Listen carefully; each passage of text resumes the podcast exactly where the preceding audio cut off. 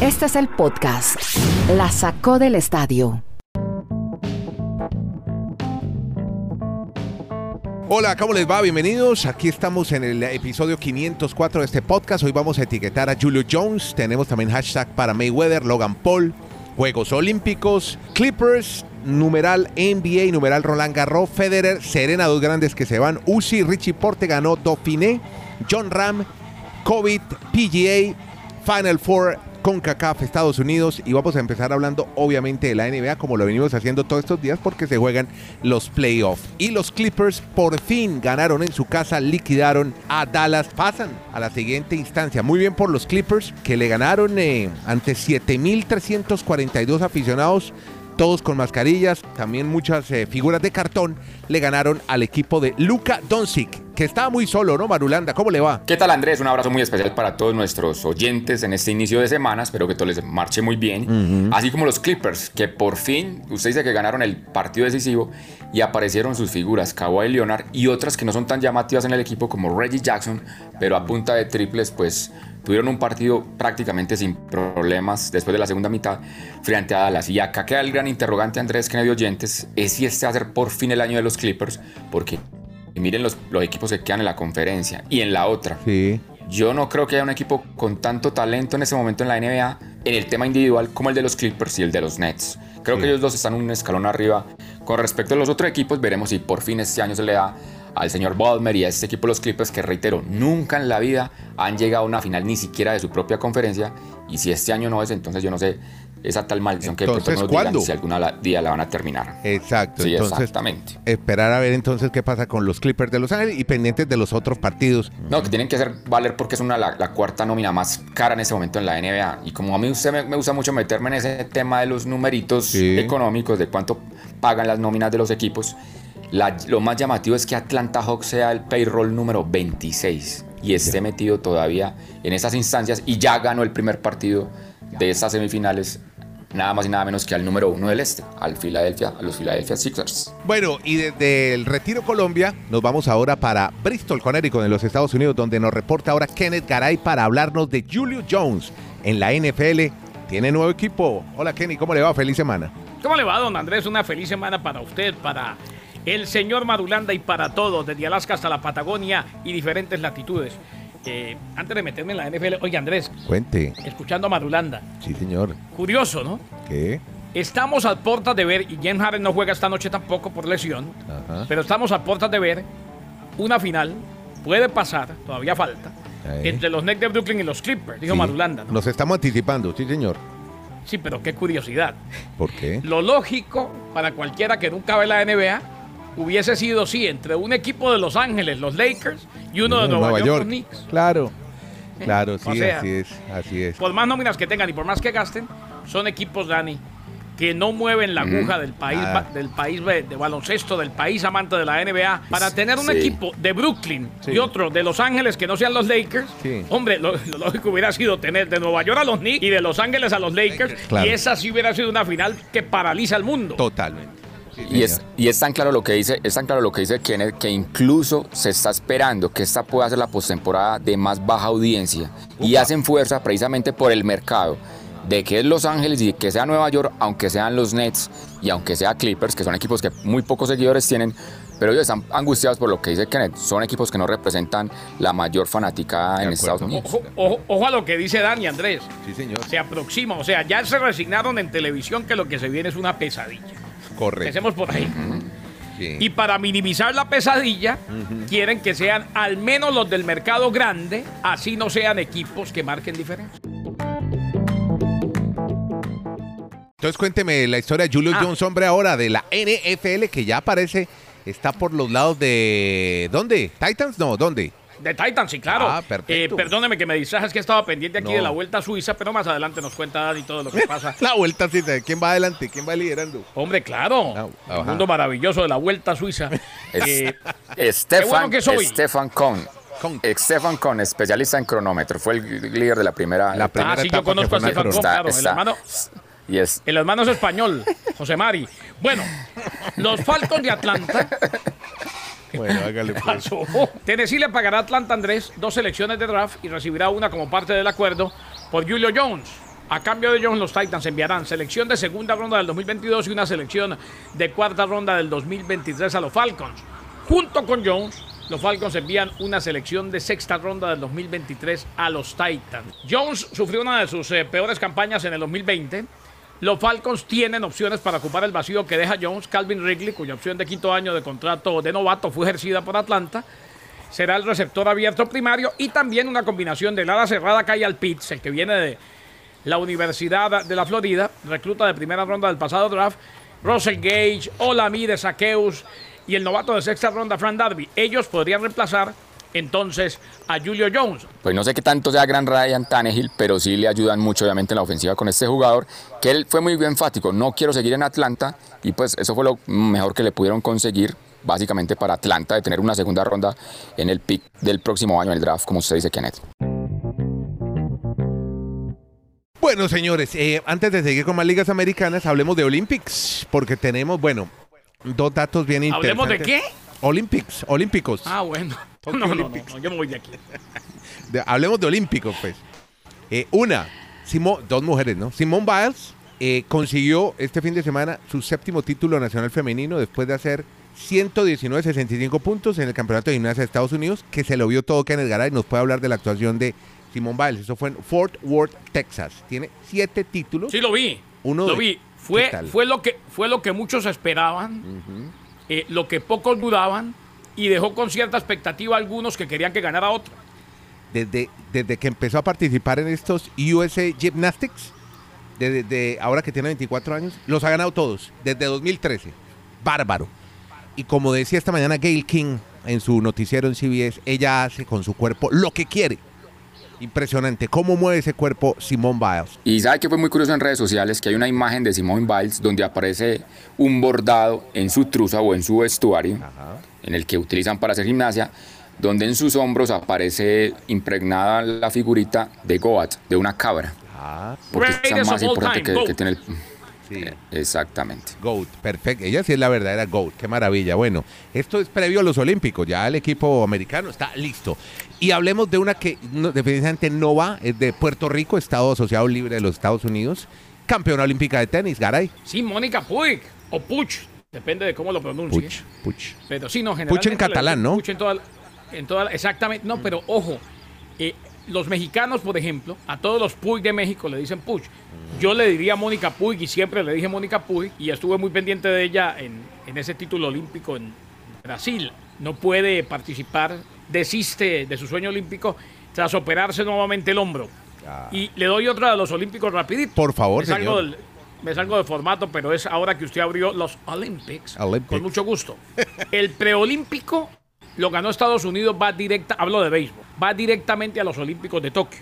Sí. Segundo y tercero, República Dominicana y Venezuela, van a el último chance que será en Puebla. O sea, ya están cinco, falta uno. eh, y siendo segundo y tercero en ese preolímpico que se llevó a cabo en el condado Palm Beach, en la Florida, pues van a buscar, todavía tienen posibilidad de obtener el último cupo olímpico. Pero Estados Unidos campeón y se lleva el cupo directo a los Olímpicos de Tokio. Le hacemos nuestra invitación miércoles, todos los miércoles. Estamos haciendo un espacio en Twitter. Nos entramos en un salón para poder conversar con ex- extensión, con argumentos y poderle preguntar a dos capos como Garay y Marulanda sobre deportes americanos. Les recuerdo, nuestra cita es a las 6 de la tarde, 18 horas de Chile y de los Estados Unidos, hora del este de los Estados Unidos, 5 de la tarde, hora de Colombia. Nos encuentran en las cuentas de Twitter de arroba Kenneth Rayalpizo Garay con doble N, T y H en Dani Marulanda, arroba Dani Marulanda con una sola N y Y, Dani Marulanda, y Andrés-Nieto. Ahí estamos, en cualquiera de esas cuentas ya van a ver ustedes esa bolita que se abre la parte superior, en forma ovoide, como un balón de fútbol americano que está vibrando. Ahí estamos, un espacio en Twitter. Hablemos de eh, Roland Garros porque ya el Peque Schwarzmans está en cuartos de final de Roland Garros. Está esperando el ganador entre Nadal los Sinner, bien por el argentino. Pero este fin de semana, dos noticias de dos grandes. Una que se fue, se fue porque la eliminaron, y otro que se retiró después de jugar tres horas tenis. Sí, comenzamos con Roger Federer. Yo creo que quedó demasiado mal Golpeado. físicamente después del partido, sí, todo lo que tuvo que sufrir. ¿Sabe cómo le dicen en España? Un Sí. palizón. Y que, que Federer se da cuenta, venga, es que yo en dos meses cumplo 40 años, yo ya no estoy para estos niveles, creo. Y me atrevo a decir que es la última vez que lo hayamos visto en Roland Garros. No creo que Federer vuelva a jugar Roland Garros. Y es la gran novedad. Es que, dígame usted cuántas veces en la historia se ha retirado Federer de un torneo. No, nunca. Yo no- yo no me La acuerdo. estadística, no, no, la estadística dice eso. Él se retira no durante los partidos, pero sí en el torneo sí se ha retirado. Ya va dos, creo que es la tercera vez, pero no en un partido se ha retirado jamás. Nunca desde que empezó su carrera profesional. ¿Cómo sentirá hoy las rodillas Federer que tomó esa decisión yéndose entonces en octavos de final, ni siquiera en las instancias más adelantes? Don Rogelio, como le dicen los más conocidos a él. Y Serena Williams, pues, hombre, yo que el fin de semana decía, no, Serena se le abrió el cuadro, tiene la gran opción. Pues apareció Rivaquina, y la sacó en dos sets seguidos, sin problemas. Serena muy lejos de su nivel y tendremos una sorpresiva final, creo yo, en, en las damas, como se está quedando el cuadro sin la número uno, sin la número dos, sin la número tres, sin Serena. La Rivaquina, que además no tenía un buen ranking y le ha ganado una de las favoritas del torneo, una de las siembras del Roland Garros. Vio en highlights lo de Checo Pérez, cómo ganó el Gran Premio de Bakú de Azerbaiyán. Qué bien. Estuve, viendo y me alegra muchísimo, sobre todo porque estaban enloquecidos. Es más, esta mañana yo arranqué diciendo, no, ganó, ganó mi selección, ganó Estados Unidos. Y, y la excusa de los mexicanos era decirme, no, nosotros estábamos viendo Fórmula 1. El partido no. que fue temprano y el partido de fútbol fue en la noche. Pero qué victoria cuando la tenía Dani Marulanda asegurada Max Verstappen, ¿no? Hasta que hubo un problema con los neumáticos que todavía ni siquiera los Pirelli han podido definir qué fue lo que le pasó, faltando dos vueltas, Dani. Sí, la segunda victoria en la historia de la Fórmula 1 para el Checo Pérez. Ya había ganado también, recuerden, en Bahrein y ahora esa competencia de Azerbaiyán. La gente, a ver, ¿cómo, cómo se emocionaba en las redes sociales viendo esa carrera? Porque pasaban cosas atípicas. O sea, desde el 2012, los carros de Mercedes, donde está Bottas y donde está Hamilton, no terminaban por fuera de los 10, obviamente sin contar los retiros. O sea, la gente se emocionaba de ver. Por fin está pasando cosas diferentes en la Claro, Fórmula 1. sí. Lo- la- las situaciones que durante la carrera.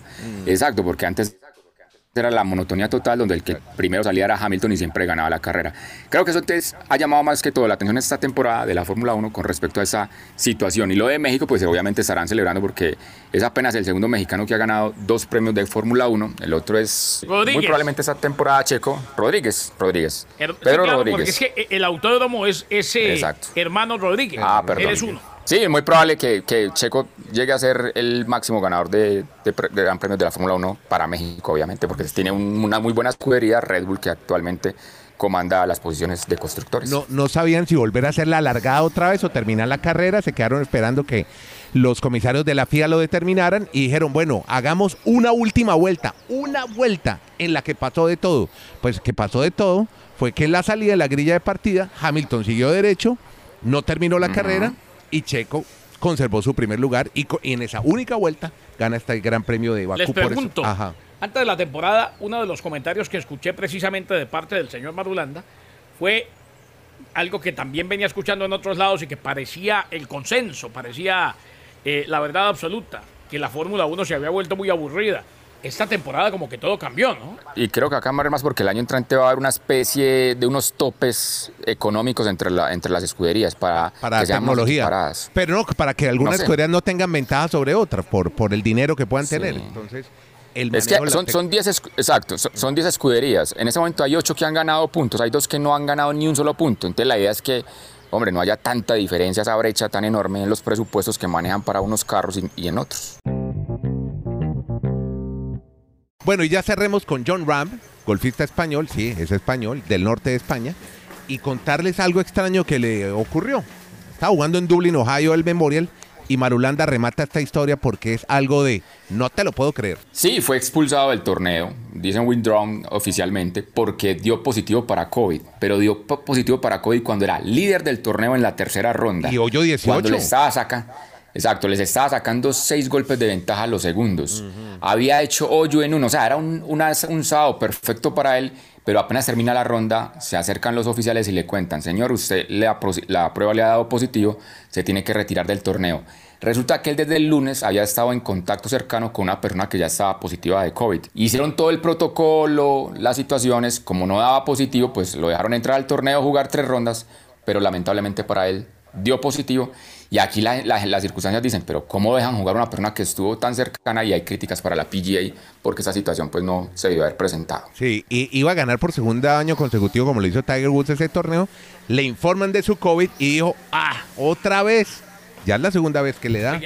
Muy Y- bueno, Andrés. sí. Y había hecho, perdóneme Kenny, pero perdone, el sábado había hecho un hoyo en uno, un hoyo en uno, en víspera. El ese torneo tuvo que interrumpir por una lluvia. Sí, ahora cuente. ¿qué iba a No, que decir? muy bueno que usted aclara que es español. Le soy totalmente sincero, como lo soy principalmente con ustedes. Yo no sabía. Sí. Yo viéndolo pensaba que era como irlandés, de verdad. Sí, sí, sí, no, pero es de es de, de Bilbao, del norte de España, es vasco, además. Incluso, incluso le hemos contado a Garay que es un tipo que critica mucho el- al, al mundo americano porque lo han, se ha sentido discriminado Sí, por el, por el tema de su acento.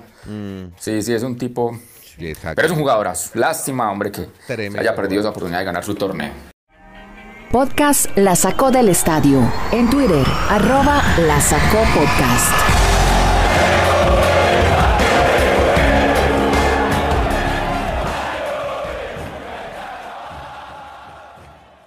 Oiga, qué partidazo ese ayer de fútbol entre Nations League se llama eso, ¿no? La victoria de Estados Unidos sobre México ayer en Denver, Colorado, en el estadio de los Denver Broncos. Ganó Estados Unidos. Esta Copa de Naciones, clarifiquémoslo, es una copia de la Copa de Naciones de, de la UEFA. Eh, es un torneo que se lleva a cabo por primera vez y que llegó a tener esa expectativa primero por donde se lleva a cabo. El formato indica que hay un Final Four, o sea que semifinales y finales se juegan en un eh, solo estadio, en una misma ciudad, y esta vez fue Denver.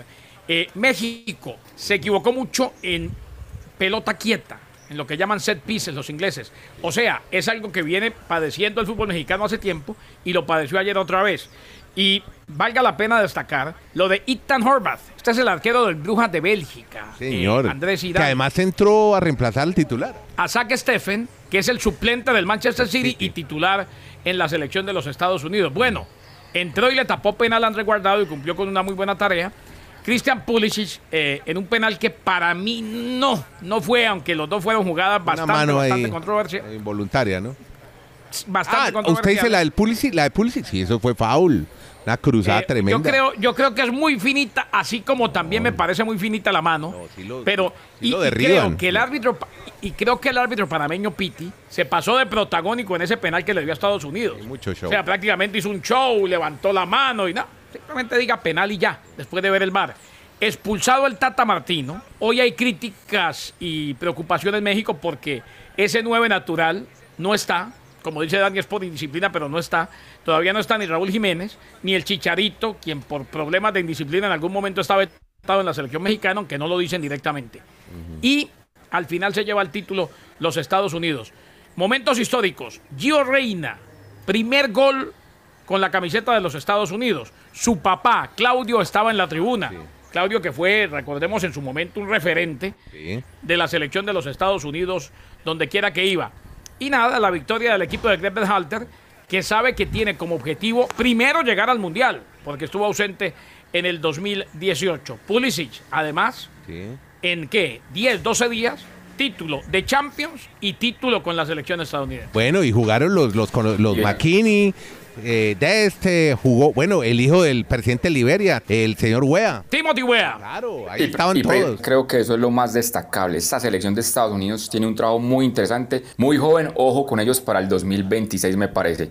Y lo otro que me llamó la atención es que. 26, usted los va a clasificar a sí. Qatar, ¿no? No, no, no, pero Ah. yo creo que es un proceso. Y que ellos siendo locales en Estados Unidos, Ah, claro. cuando estén más maduros, porque todavía están muy jóvenes. El técnico puede tiene que ser otro, no puede ser Berhalter. ¿Por qué? ¿No le gusta? Berhalter ¿No le es cae un bien? técnico que al menos a mí y a varios de nosotros nos deja muchas dudas. Un perfil un bajo. técnico, un, un técnico que, que da como para aguantar en el área de la CONCACAF, pero no es el técnico que va a llevar a Estados Unidos al otro nivel. Claro, es que después de la intoxicada que nos pegamos con Klinsmann, ¿eh?